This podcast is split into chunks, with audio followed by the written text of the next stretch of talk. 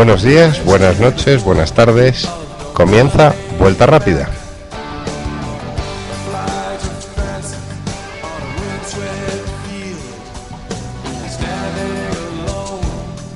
He empezado tan tranquilamente porque el otro día pegué un grito y mucha gente se dio cuenta que subió el sonido demasiado. Menudo programa tenemos hoy, como cada miércoles, martes, jueves, depende del día en que te bajes el, podcast de Vuelta Rápida, porque ya sabes que ya no estamos en, en vinilo FM, estamos en nuestra cuenta de Twitter, eh, mm, v- Vuelta Rápida, eh, ¿es arroba Vuelta Rápida FM? Vuelta Rápida FM, Vuelta Rápida FM, esos. Vuelta En Twitter- Rápida FM, En. Twitter, en, en- en el Facebook, en, en, en ebooks, en un montón de En iTunes también, estamos en un montón de sitios. Eh, seguimos aquí en, en el asilo político, en los estudios centrales de GPCast, cortesía de don Carlos Barazal. Muy buenas noches, muchas gracias por acogernos en su seno. Un placer. En mis senos, querías decir. A, a- a mi pecho. Eh, pro- prometemos ya marcharnos. O sea, eh, eh, estamos todavía en esa búsqueda de, de- de- de alguien que nos quiera. Que por cierto, queridos oyentes de Vuelta Rápida, si conocéis a algún amigo, tenéis algún amigo que tenga una emisora, que quiera un contenido así, una tertulia seria, rigurosa sobre el mundo del motor. Irreverente. Irreverente, sí. Eh, Fernando, buenas noches, ¿cómo estás? Buenas noches, Ramón, ¿cómo estás? Encantado de estar aquí en esta nueva andadura de vuelta rápida. Bien, te- además a ti te pregunto cómo estás para que me lo contestes, no como Patricia, que la echamos mucho de menos, pero que luego la tendremos no de cuerpo presente, que es lo que querría, pero bueno, por lo menos eh, por las ondas hercianas, que, que- ah, me pierdo, o sea, empiezo... Ha empiezo levantado aquí- pasiones en Barcelona, ¿eh? entre los no habituales en la Fórmula 1. ¿Sí? Cuéntame, Sí, sí, cuéntame, sí, sí. Carlos, Bueno, cuéntame. bueno, creo que tiene ahí un amor platónico en Twitter, algo espectacular, ¿eh? Sí, me voy a poner celosón. Sí, sí, Sí. sí, sí, sí, hombre. Vamos. El que tiene que estar celoso es currito, pero bueno. Bueno, sí, sí. Currito luego entra por, por teléfono con la manta y con las motos y con todo, que todavía no hemos conseguido la sintonía esta de los bravos. A ver si puedo hacerme con ella para la semana que viene. Pues además le dije a Curro, Curro, te vamos a traer la sintonía de, de la moto de, de Mike Kennedy y para que tumbes aquí. Pero bueno, si tumba en los estudios centrales de GPcast, no, no sé. Ay, que no le levanta. Pero bueno, vamos a empezar un poquito con la, la actualidad, que la actua- mm, es lo que manda, es lo que hay ahora, que están los coches en, en Barcelona. Bueno, todos, ¿no? Todos, ¿no? Porque hay No. algunos, Carlos, que lo tienen, ya lo hablábamos la semana pasada, algunos lo tienen más negro que otros. De momento Marusia no va a estar. Ya, ya anunciaron que no han pasado el crash test. eh, y lo, pues ya es como quieras verlo. Yo creo que van a tener problemas para estar en Australia. Otros piensan que no. Que Esto es un déjà vu, Que han esto lo sido- hablamos el otro día ya. sí, y- pero ellos es cierto que nos lo ha comentado Eloy en el hace un rato en el, en el GPCast que están siendo muy transparentes con, con los comunicados y que entonces bueno están trabajando y que no tienen por qué haber problemas para, para que lleguen a Australia. Yo tengo mis dudas, pero ojalá y, si, estén. y si lógicamente. llegan, a ver en qué condiciones llegan. porque- Bueno, eh, luego ya el 107% de esas cosas es otra batalla, pero para ciertos equipos estar es un, es un triunfo, ¿no? Y- en la caja mágica estarán contentos. Eh, Pues sí, lo que pasa es que si no están... eh, se te- Ellos pasan se- a ser los últimos. Claro, se te quita Sí. un competidor y un poco el que... Bueno, porque obviamente no creo que a Caterham le puedan cazar. Lo veo muy difícil, ojalá, pero... Yo- yo hoy leí además en una revista que el, el, el- este, el fichaje de Petrov por, por Caterham, además, mm, no solo trae el dinero de Petrov, sino, que al final todo viene Que no por es Petrov. poco. Y todo viene por Petrov, pero que también eh, uno de las, una de las empresas patrocinadoras, una empresa rusa, ahora mismo no, no recuerdo el nombre, eh, pasa a ser también accionista Mm. de- del equipo y entonces se va a sentar en el Consejo de Administración con Tony Fernández y me imagino que ahí ya va a quedar claro el rol de primer piloto.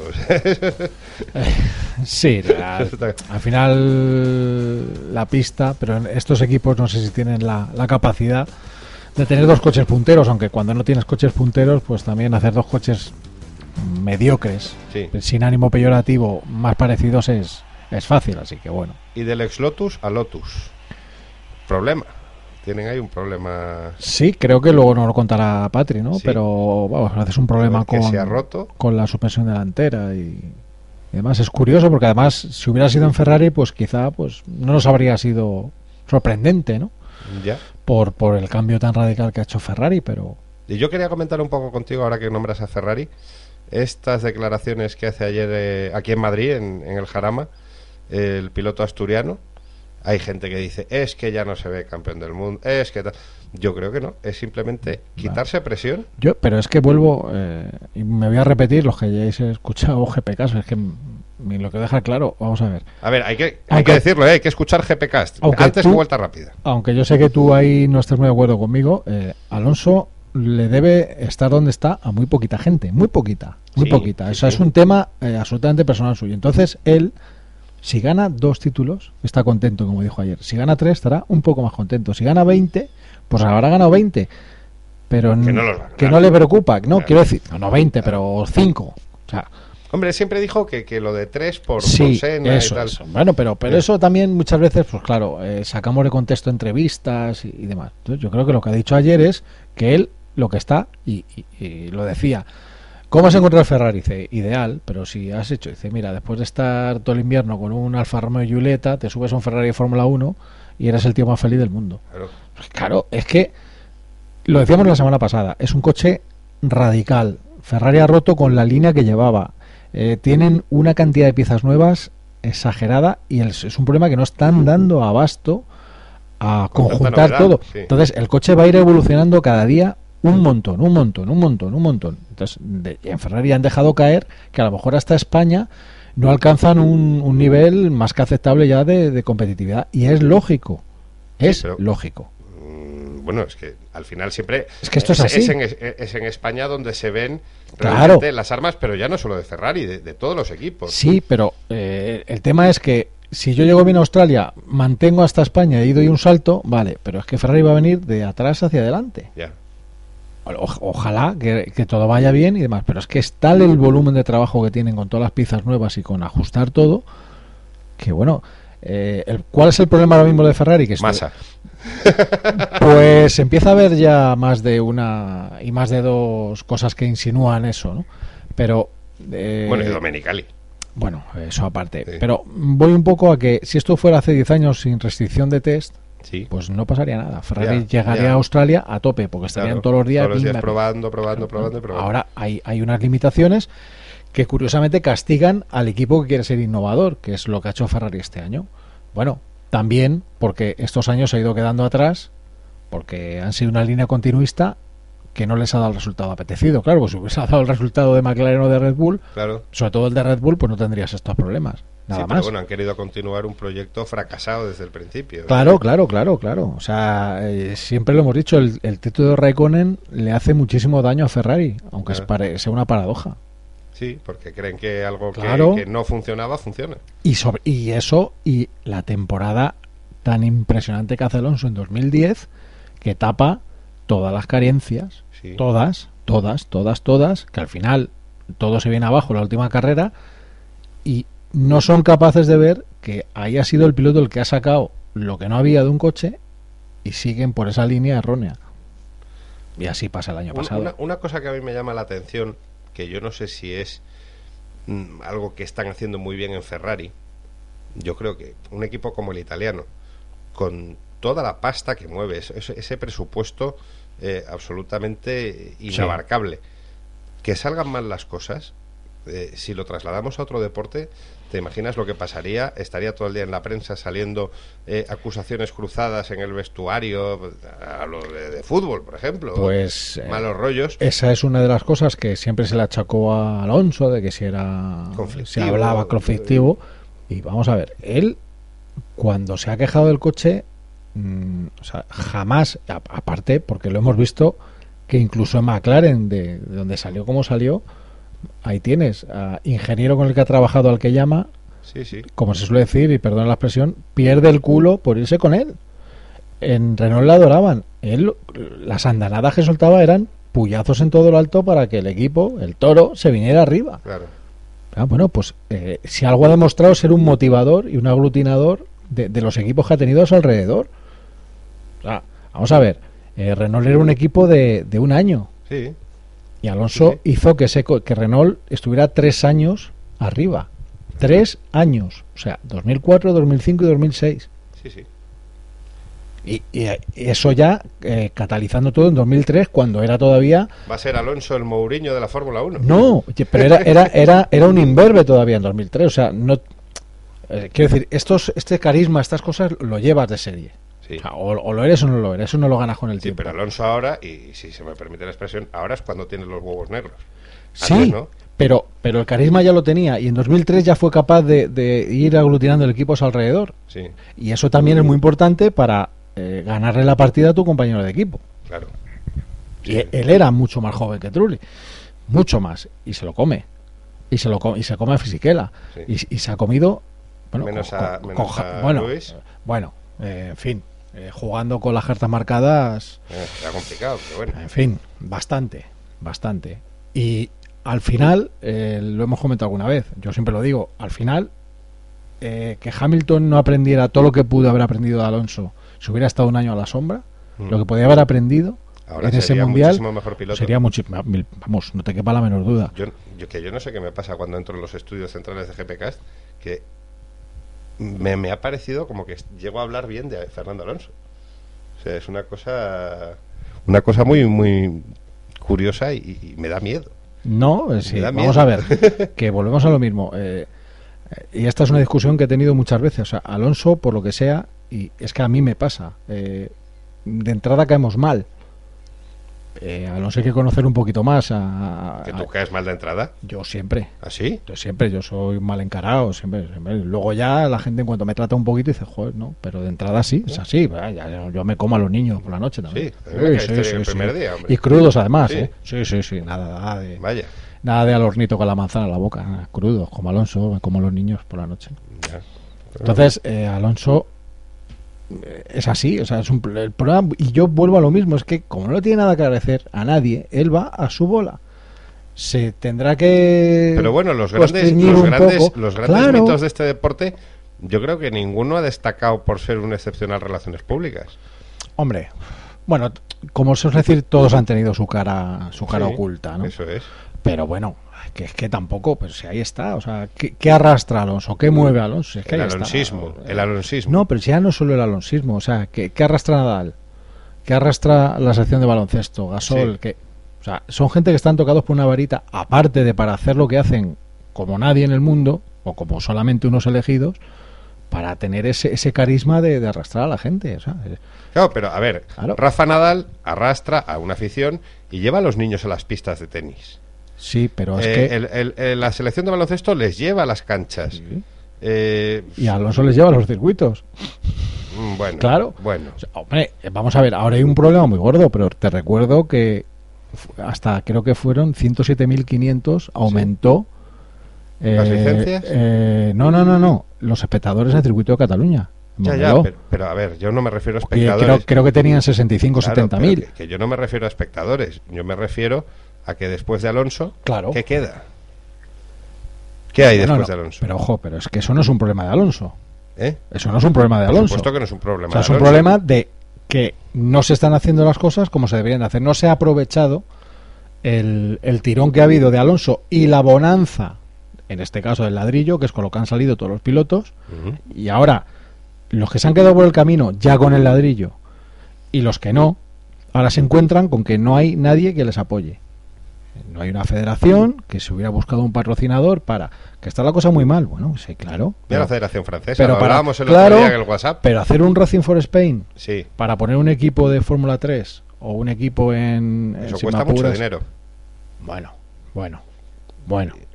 Pues estamos en lo de siempre. Que todo relativo, ¿no? Claro. O sea, tú lo que tienes que hacer es lo- lograr un patrocinio que te cubra eso y ayudar a los pilotos. Y hacer una selección y mandar a dos pilotos, a los que sean. Y, ¿Por qué? Porque por lo menos que se hagan un nombre y ya Bueno, digas, sí. claro, es el caso de Mary. Bueno, pues Mary ahí está, pero al final Mary se ha fijado Mercedes en él. ¿Correrá el DTM seguramente? Sí, bueno, pues no, no, no hay más dinero para hacer otra cosa. Pues estás en el DTM.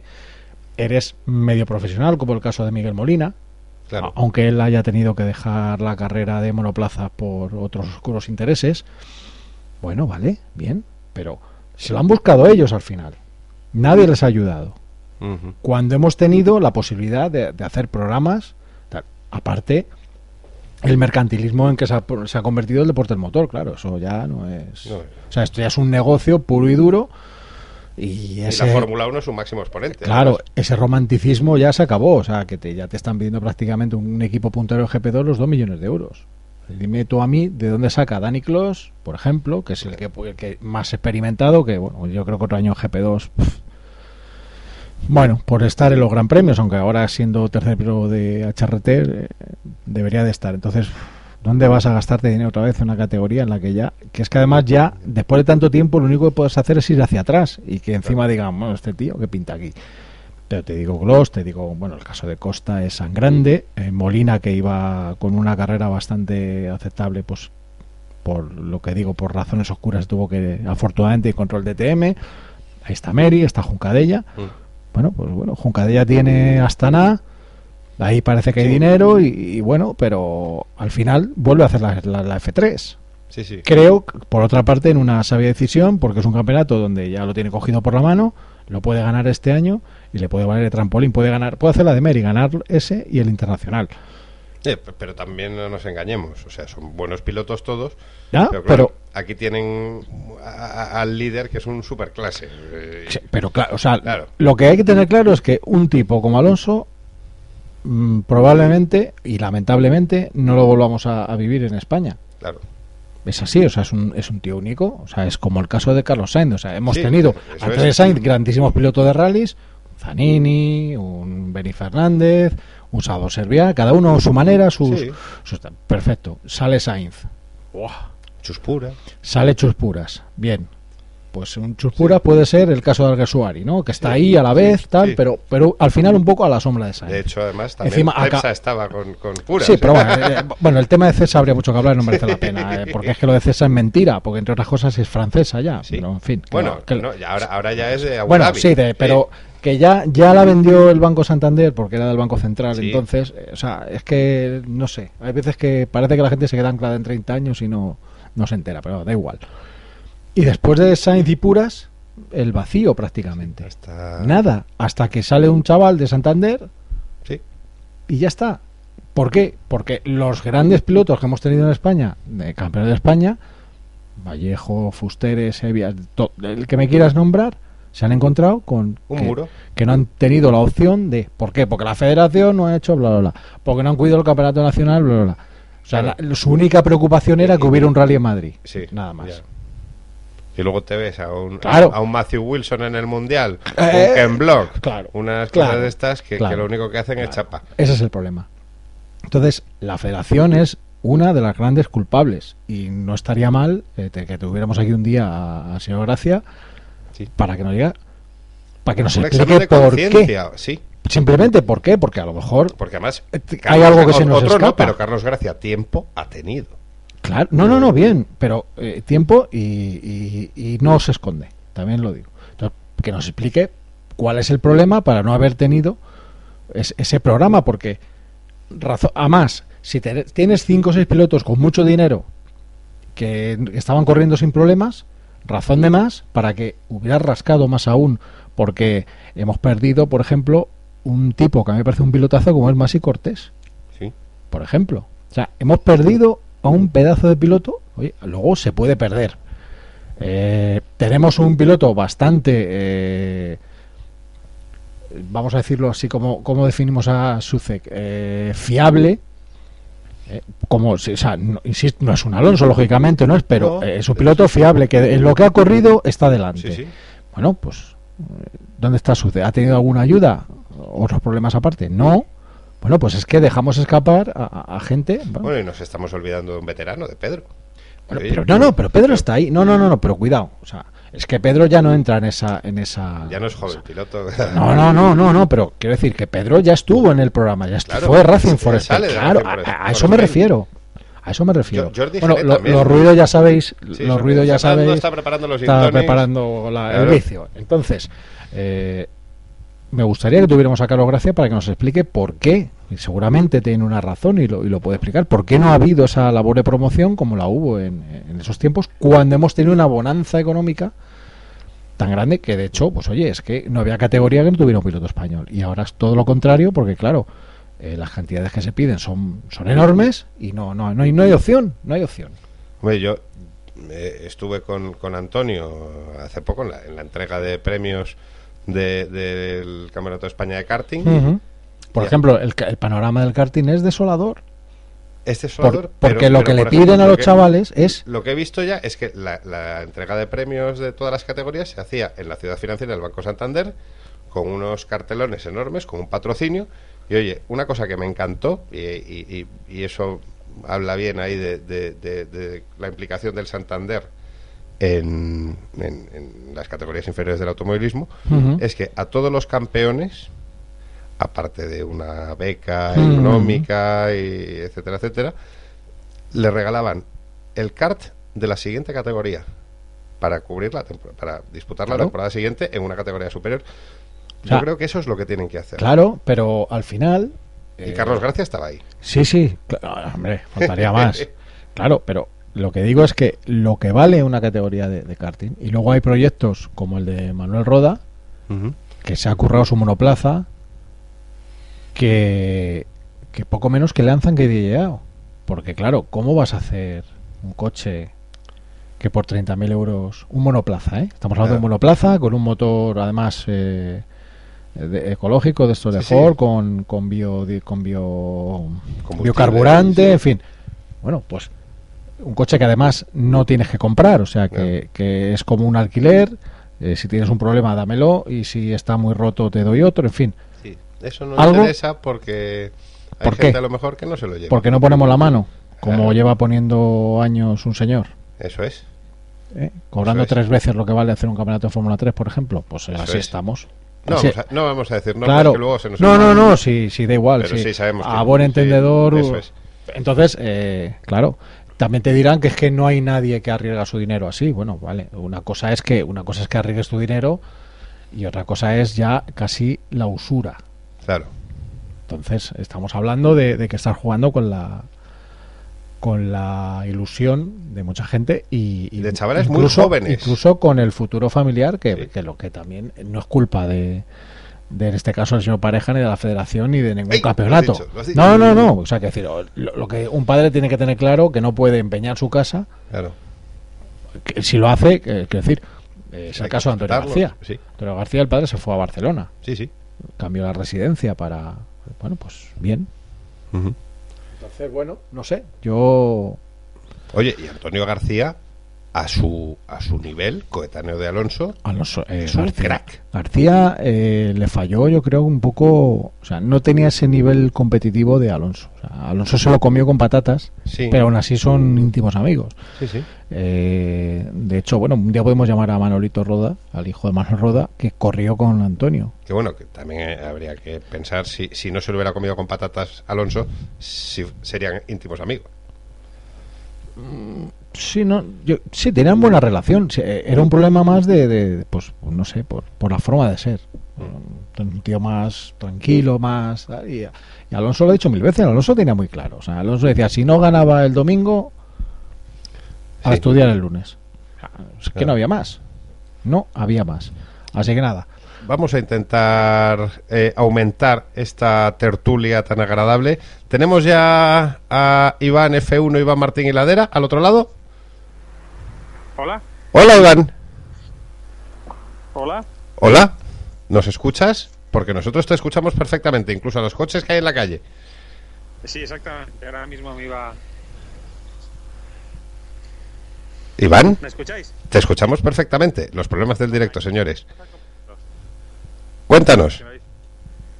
Pues sobre la. Sobre Fernando Alonso y la Ferrari os puedo decir algunas cosillas. Por supuesto, queremos tu, tu análisis de esta rueda de prensa de Alonso en el Jarama. Bueno, por una parte me ha gustado bastante porque me ha parecido muy sincero en cuanto a ha relativizado todo muchísimo, ¿no? O sea, parece que es de la escuela del relativismo, está tanto que esta situación, esa teoría que tanto combate el Papa Benedicto XVI y ha relativizado Vuelta rápida, el programa que mete a Benedicto XVI por medio. ¿Esto, esto qué? No se puede hablar de Fórmula 1 sin hablar de Benedicto XVI. Eso está clarísimo. ¿Ha, ha bendecido el coche? Buenas tardes, noches ya. bueno, a ver, hombre, ya sabes que es una tradición eso. Por ¿eh? eso, Los- por eso, es que no sé si ya la... italianos y todo, incluso en la propia Ferrari. O sea, Ferrari siempre tenía un, un sacerdote para bendecir los monoplazas y demás, y todos los clubes italianos también, de automovilísticos. Allí lo que hacen, cuando hacen las quedadas de los clubes de coches, llevan un sacerdote que, que les bendiga a los coches antes de salir al evento cada, cada fin de semana. Y, a ver, ¿qué más? Cuéntanos, venga. eh, Bueno, a- pero sobre- a- al lío. Ah, pues, me ha parecido pues bastante interesante en el sentido de bueno relativizar y decir oye que aquí no pasa nada y que esto que la vida continúa se ganen o no lo que pasa es que ese tipo de actitudes que honran a Fernando Alonso porque al final también es cierto. Es decir Fernando Alonso ha hecho cosas eh, muy buenas en la Fórmula 1 y ha aportado muchas muchas cosas y si no gana más pues tampoco se va a hundir el mundo. Lo que pasa es que empiezo a ver o sea es una confirmación más de la que es la filosofía de Ferrari. Yo en Ferrari incluso en los peores momentos de su época que ha tenido momentos mucho peores que los actuales nunca ha tenido una mentalidad como esta, es decir, no pasa nada. En Ferrari yo recuerdo cuando había un señor que se llamaba Enzo Ferrari, que dio su propio nombre a, a la escudería más mítica de la historia del automovilismo, pues resulta que él decía, en Ferrari no valen segundos puestos. Y ese tipo de declaraciones hoy en día solo se las escucha a Martin Weissman de McLaren. De hecho, cada día tengo más claro y, personalidades importantes. y- y a- y al señor Marco también. Que si no vales para campeón del mundo, no vales para Toro Rosso. sí, pero... O bueno, eso es lo que nos han contado. Yo he hablado con algunas personas que, han, que han marcado páginas memorables en la, en la historia de la Fórmula 1 y me han confirmado un poco esta teoría que yo llevo defendiendo desde hace algo más de un año y es que parece ser que, que el, el- el auténtico espíritu de Ferrari, de, de la vieja escuela, de ese sentimiento de marca, de institución, de, de- de compromiso por las carreras, de vivir solamente para las carreras, ya no lo tiene Ferrari, lo tiene ahora mismo McLaren. McLaren sigue teniendo esa cultura y ese saber estar, esa necesidad, ese estilo Enzo Ferrari. Los Ca- Carlos, Carlos, dice, que- Carlos dice que no con la cabeza. No, normal. es que si, si fuera así, no habrían hecho lo que han hecho este año, habrían fichado todo lo que han fichado y se la han jugado con un coche revolucionario. Eh, Ferrari, no, pero eso no tiene nada que ver. Sí, es decir, sí. a mí una- unas declaraciones como esas, yo me, en Ferrari están para ganar el campeonato del mundo y no vale un segundo puesto. No vale celebrar un segundo Pero, puesto Iván, en Mónaco como si es que te fuera el- Si lo has dicho al principio, si lo has dicho al principio, están comedidos, lo que no están haciendo es lanzar las campanas al vuelo, fin. No, es que no pueden lanzarlas porque la situación que No. tiene Ferrari Claro, es, es bastante comprometida. Vamos a ver.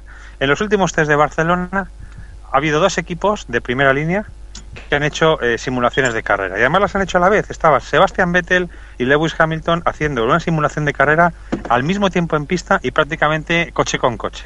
Estaban espiándose los dos, eh, literalmente hablando.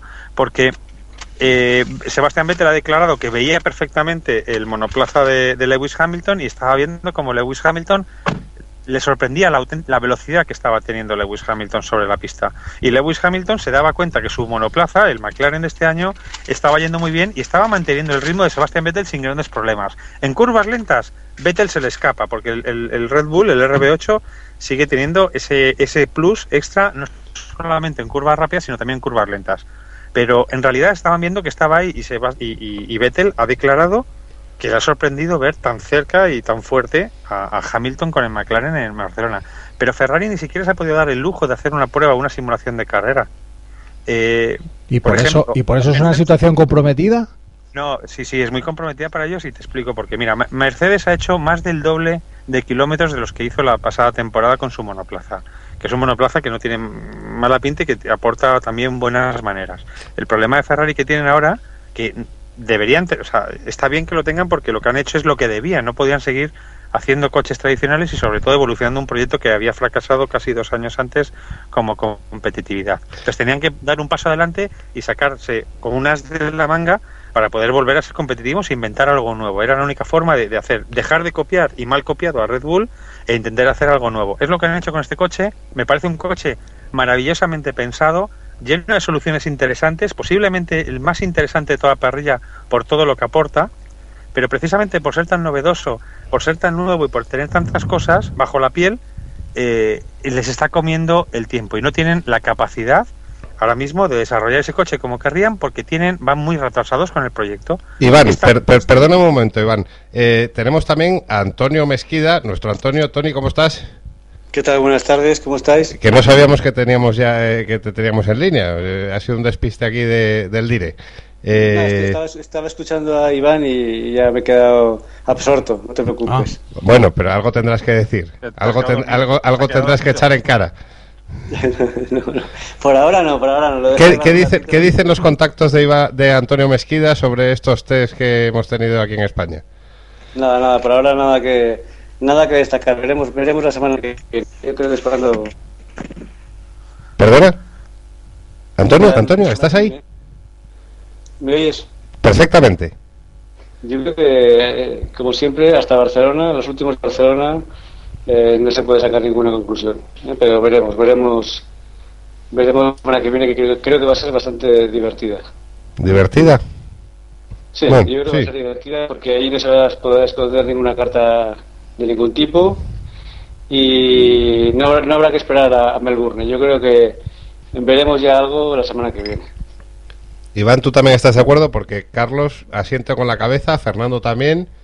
Yo bueno, estoy, eh, yo estoy aquí de árbitro. Yo, eh, por ejemplo, en Barcelona sí te puedo decir que Ferrari va a volver a probar una nueva configuración de escapes. Ya ha ido variando paulatinamente la orientación de los escapes, se va acercando más un poco al estilo que ha implantado desde el primer día Red Bull pero vamos, ellos ya tenían previsto el, probar diferentes soluciones de escapes. La cuestión es que muchas de las cosas que se prueben ahora, por ejemplo, en Ferrari, en un caso concreto, un ejemplo para que la gente lo entienda.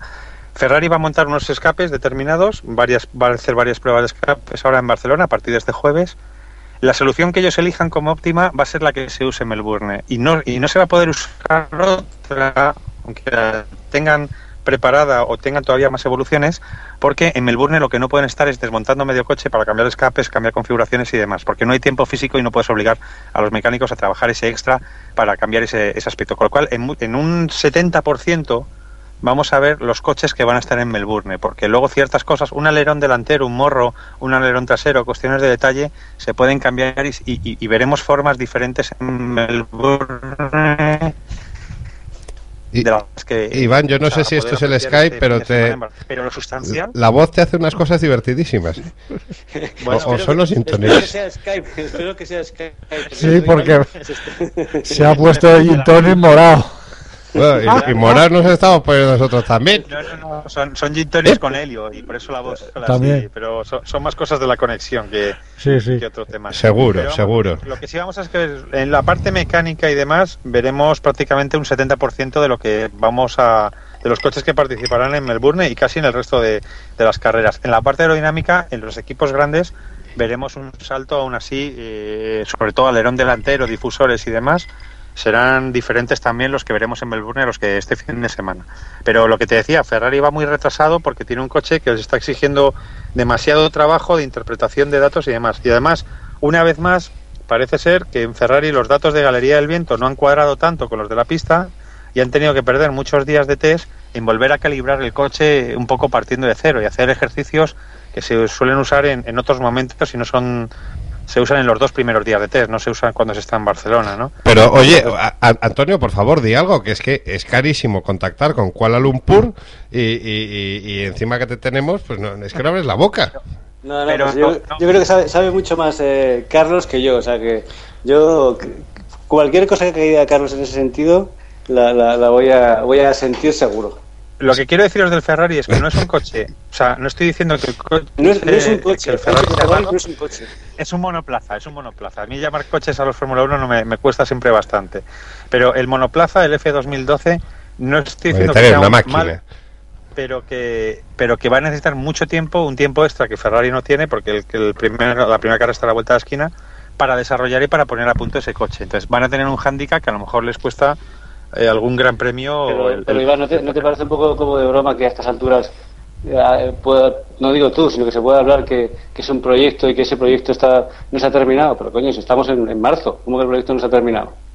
No, no es que no esté terminado. El problema es que eh, Ferrari, por ejemplo, iba a presentar el coche, iba a rodarlo, iba a hacer varias pruebas, tres días prácticamente de filming days seguidos para poner a punto ciertos parámetros del coche que son obligatorios a, una, a un monoplaza nuevo y resulta que la pista de Fiorano propia estaba totalmente inundada de nieve, no se podía hacer nada y ese trabajo lo han tenido que hacer en, en, Jerez, con lo cual han perdido dos días de Jerez haciendo lo que hubieran hecho antes y lo que han hecho otros equipos antes de llegar a Jerez. De todas maneras, no nos volvamos, Iván, perdóname. No nos volvamos locos, porque precisamente eh, ya dejaron caer en Ferrari que llegarían a un punto más o menos óptimo para Barcelona. Y no pasa nada. Yo es que eh, entiendo que ese tiempo lo necesitan y que no pasa nada porque pasen tres o cuatro carreras. Además, cuando tienes a un piloto como Alonso que es capaz de sacar petróleo de donde no hay, pues yo creo que eso además te da mucha tranquilidad. Entonces, eh, vamos a dejarles trabajar que lo que están haciendo y calma. Y, como bien decía Antonio, vamos a ver, vamos a ver el domingo qué pasa.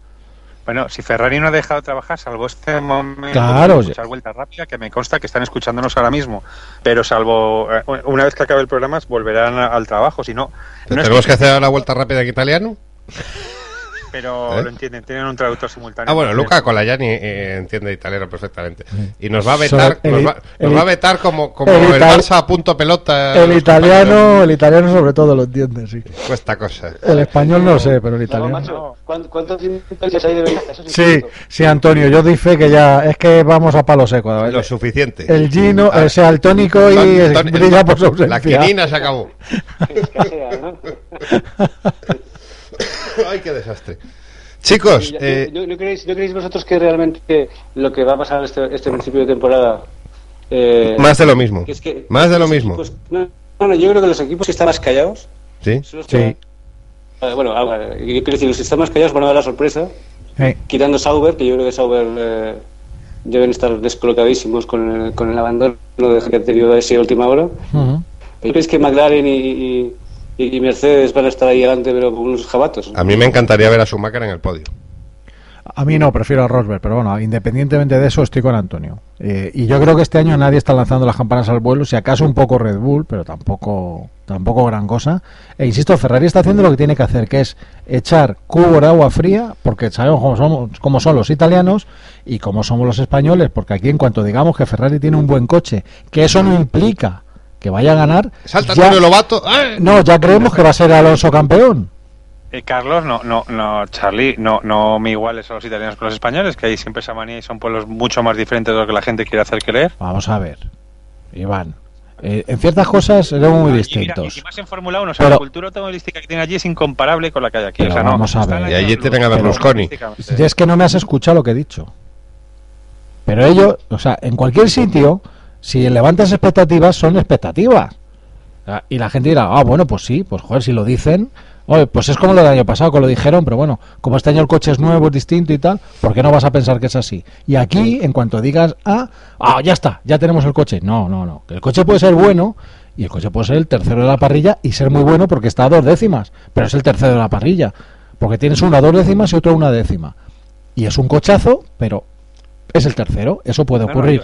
yo, lo que estoy haciendo es informar de la situación que hay en Ferrari, pero no estoy diciendo ni, que no vayan a ser competitivos ni nada. O sea, a mí el coche me parece muy interesante. La carrera, y solo la carrera, y no este fin de semana que tenemos por delante, tan interesante, eh, no, nos va, no nos va a aclarar absolutamente nada. Y sobre todo, aunque, aunque veamos al Gran Premio de Melbourne terminado ganando quien gane, tampoco nos vamos a enterar porque esa pista no, sirve para nada para validar un. Eso, eso, eso es una, teoría que mucha gente utiliza y no estoy de Yo tampoco. Normalmente el que gana en Melbourne es el campeón del mundo. Para eso, estadísticamente es así. Y luego y luego que además, dice que no es que todas las temporadas vaya a ser como Melbourne. Lo que pasa en Melbourne no pasa en todas las carreras, ni mucho menos. Pero saben, todo el mundo ya tiene los parámetros. O sea, todo el mundo después de Melbourne dice, ya sé dónde están los demás. Claro. Y eso es, sí, así. Eso, no, eso sí, si no, no tendría ningún sentido. Sí, pero vamos, que, me reconocéis que Melbourne no es la mejor pista para validar un monoplaza, independientemente de que obviamente ya puedas saber la diferencia que tienes de, cada coche, pero no es en Melbourne donde vas a verlo. Eso sí, tampoco el Mundial es Barcelona siempre, con lo cual hay carreras como Melbourne, en pistas que son pistas de patinaje y pistas no que no son pues oye, el ideal para un Iván, ¿por, qué, se usa, ¿por qué se usa Jerez y Barcelona como campo de pruebas? Por una razón muy sencilla, porque todo el mundo tiene. Jerez se usa por el para, pero no, no, los históricos de un montón de años en, unas condiciones similares y es ah, comparar ah, con, cifras que ya tienes, ah. no porque sea el mejor campo de pruebas del mundo. tampoco, tampoco se hacen los test en Mónaco. Por eso, precisamente no se hacen en Mónaco porque no ha habido la, experiencia que tienen en, Barcelona y, con los datos que tienen en Barcelona, no es lo mismo, o sea, tiene muchos más datos estadísticamente que en cualquier otro sitio. Y comparan en, similitudes de, circunstancias. No, no, no, escucha. Eh, eh, Iván, esa voz. Esa voz, Iván. mira, se, entrena Mark Gillian, el otro día me habló conmigo precisamente, estuvimos hablando de Mark Gillian, Mark Gillian, eh, de Williams. Mark Gillian, Mark Gillian. ¿Qué tal? ¿Me, ¿Me, ha mejorado la voz? Sí, sí, sí, sí. Vale, bueno, Marguilian, encantado de conocerte. Venga, Marguilian, ¿qué tiene usted que contarnos? Skype, se ha rayado. Bueno, eh, el otro día estuve hablando con Mark Gillian de, de, Williams precisamente de este factor. Y al final decía, se va a Jerez porque en Jerez siempre hace mejor tiempo sobre el papel. Pero si pudiéramos, haríamos todos los test aquí en Barcelona, todas las sesiones. Porque es la mejor pista para probar un coche, la mejor. La mejor sobre todo por clima. Posiblemente en Silverstone estarían muy felices de probar, pero como en Silverstone llueve y hace frío, no se pueden hacer los test allí. Entonces se viene al país más cálido y que ofrece una de las mejores pistas para probar un coche, que no es Jerez. Y, los amigos de Antonio de, de, Lotus habrán dado cuenta como en Jerez han rodado muy, muy felices y cuando han llegado a Barcelona su coche se les partía por delante, ¿vale? Y se han tenido que ir a casa a, has, has, mezclado churras con perinas, no sé qué tiene que ver una cosa con otra, pero bueno. Chicos, chicos, me quedaría aquí toda la noche debatiendo con vosotros, pero es que todavía quedan compañeros que tienen que entrar. Pues eh, Fernando a contarnos sus coches, Curra a contarnos sus motos, eh, Patri a contarnos, que no va a contar Patri. Pues bueno, noticias frescas también desde ahí de Barcelona y el tiempo es el que es y ya se nos está agotando y además aquí en los estudios centrales de GPcast nos van a dar con la escoba a la cabeza. Pues, eh, eh, nada, encantado de hablar con vosotros, Ramón. ¿Continuamos el debate la semana que viene o cuando sea? Sí, que tendremos noticias frescas además de los test, que estaremos allí presentes eh, Fresquísimas. Este fin de semana también. Preguntarle, preguntarle a Patricia por, por el asunto Mercedes, Mercedes Red Bull. Asunto Mercedes Red Bull. Mm. Bueno, pues... Sí, eh, sobre la CIA, que se lo tiene muy bien estudiado. Se, se, anota y ahora mismo se lo preguntamos. Eh, chicos, un abrazo y muchísimas gracias por estar con nosotros en Vuelta Rápida una vez más. Un abrazo. Un abrazo. Abrazo.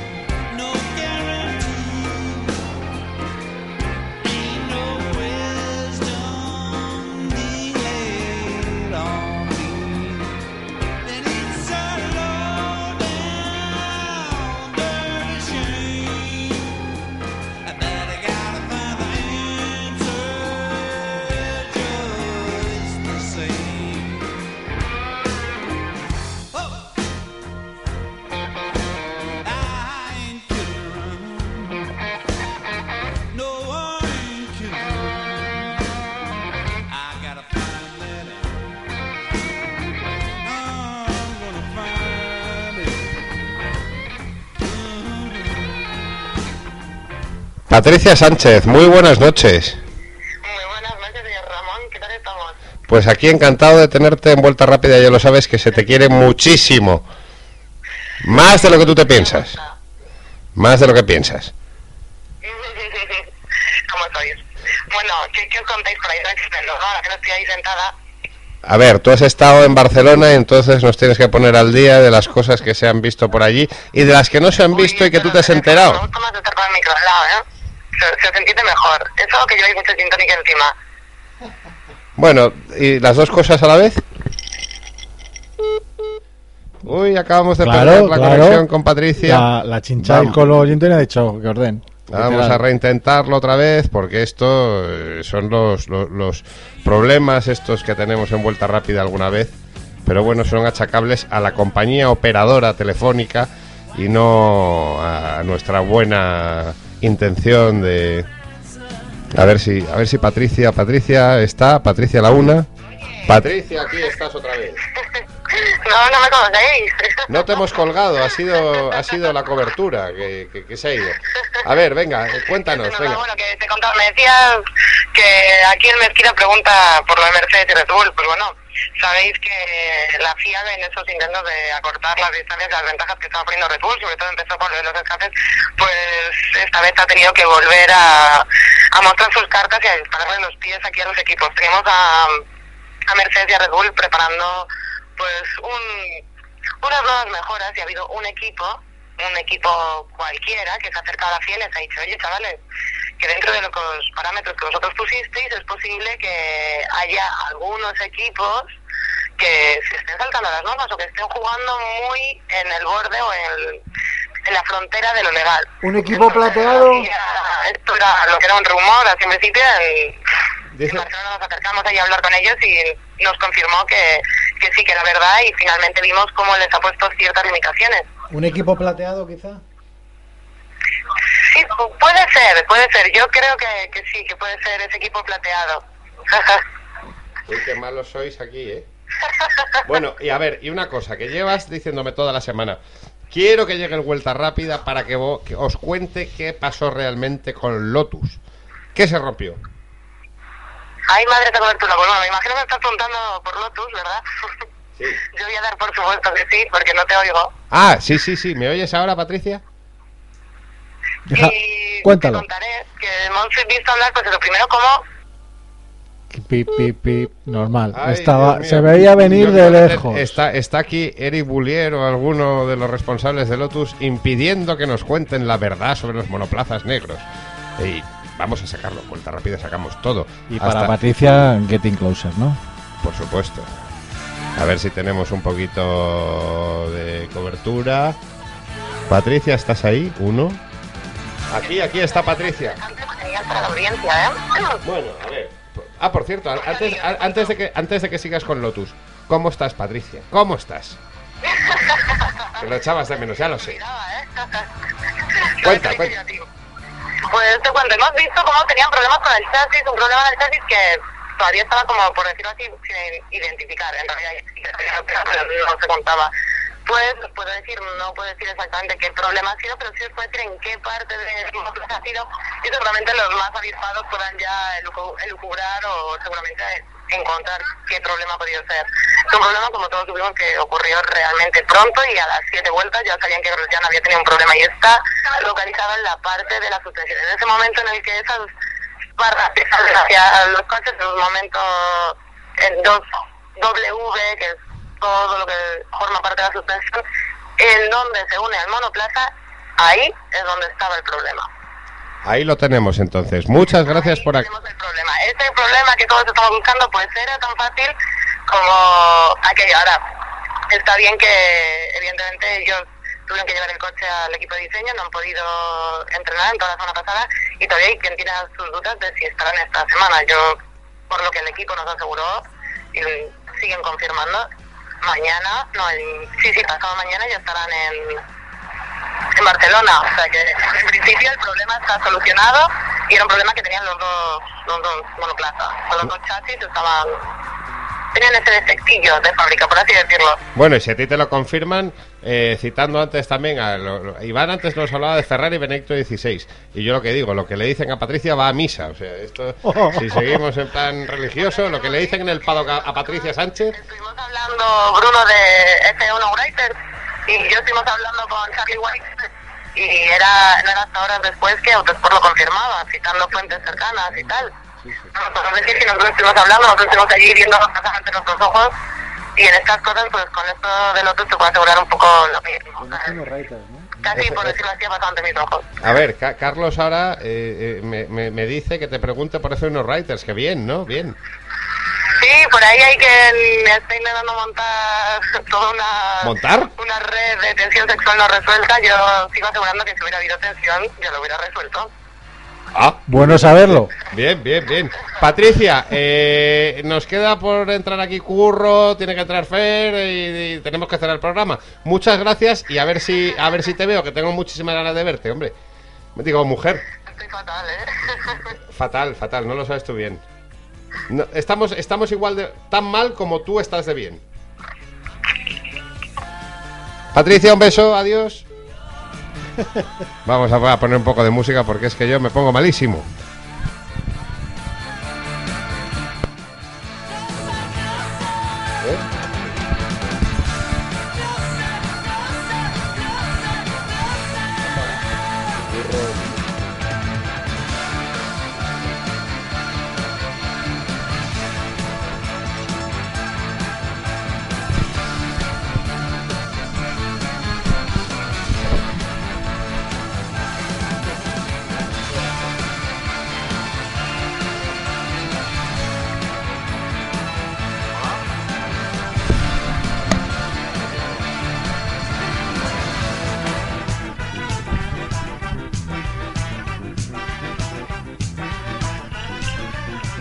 No teníamos a Mike Kennedy, teníamos a la Orquesta Mondragón, pero bueno, cualquier música es fantástica para presentar a nuestro hombre de las motos, Curro Jiménez Parte Arroyo.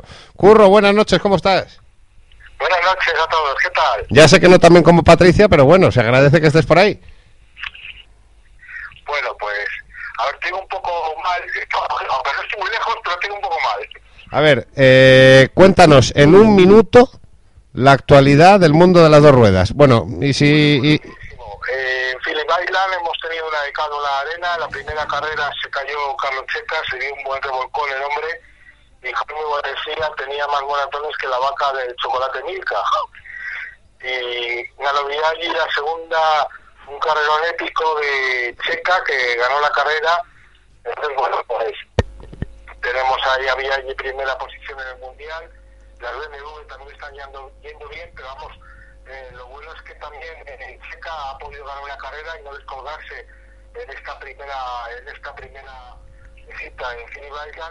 Lo que pasa es que las, las van rapidísimo, velocidad punta final de recta, 325 kilómetros por hora más rápido que la, moto de Casey Stoner, la moto GP del año pasado. Pasando ahora a otra a la otra faceta de MotoGP están entrenando por ahora están dominando sobre todo las el equipo HRC, la Sonda y el, Explorer y yo creo que va a ser un poco la tónica de este año según parece la Sonda va a estar delante y mucho ojito a las ondas satélites también. Habrá que tener en cuenta también las, las CTR sobre todo como toda la Aprilia porque viendo el resultado que están teniendo de Superbike eh, la moto va a tener un va a ser un motor básico igual y con chasis de prototipo, la moto CRT, y podemos ver más, más delante de lo que principalmente se esperaba, ¿no? O sea, y Honda se presenta... ¿Se me ha acabado el minuto o puedo hablar algo más? Honda se presenta ahora esta semana, ¿no? Esta el día 3 o así, creo que he oído aquí en Madrid. va a estar este fin de semana ahí en Trial Indoor en Madrid y se va a presentar el equipo el equipo Repsol van a estar ahí por si queréis animar eh, para hacer los deportes el sábado. Van a estar van a estar el Pedrosa y Stoller y se va a presentar el equipo oficialmente también. Yo creo que este, este puede ser el año de Pedrosa tiene su mayor obstáculo enemigo en el propio equipo como es el Stoller que es una bestia como vamos como capaz de ir deprisa con cualquier moto que se le ponga no solo con la Ducati y esperemos que este año pues a, a, le respeten las, las, las caídas y sobre todo si se cae que no se hace daño, que no se haga daño, porque la, mala suerte que tiene es, que cuando está empezando la temporada se cae se hace daño, pierde el de la temporada y empieza a hacer resultados buenos cuando ya está acabando y no tiene opción al título. Esperemos que este año no, no pase y y pueda luchar por el, por el título mundial que se le está resistiendo en el mundo GP desde las primeras carreras. Curro, amigo, eh, vamos a dejar paso un momento a Fernando que nos cuente brevemente el tema de sus coches, porque ya tenemos que ir cerrando, es lo que pasa con el Vuelta Rápida, que siempre se nos hace corto. La semana que viene continuamos y te damos más espacio, prometido. Perfecto, un abrazo a todos. Un abrazo fuerte, amigo.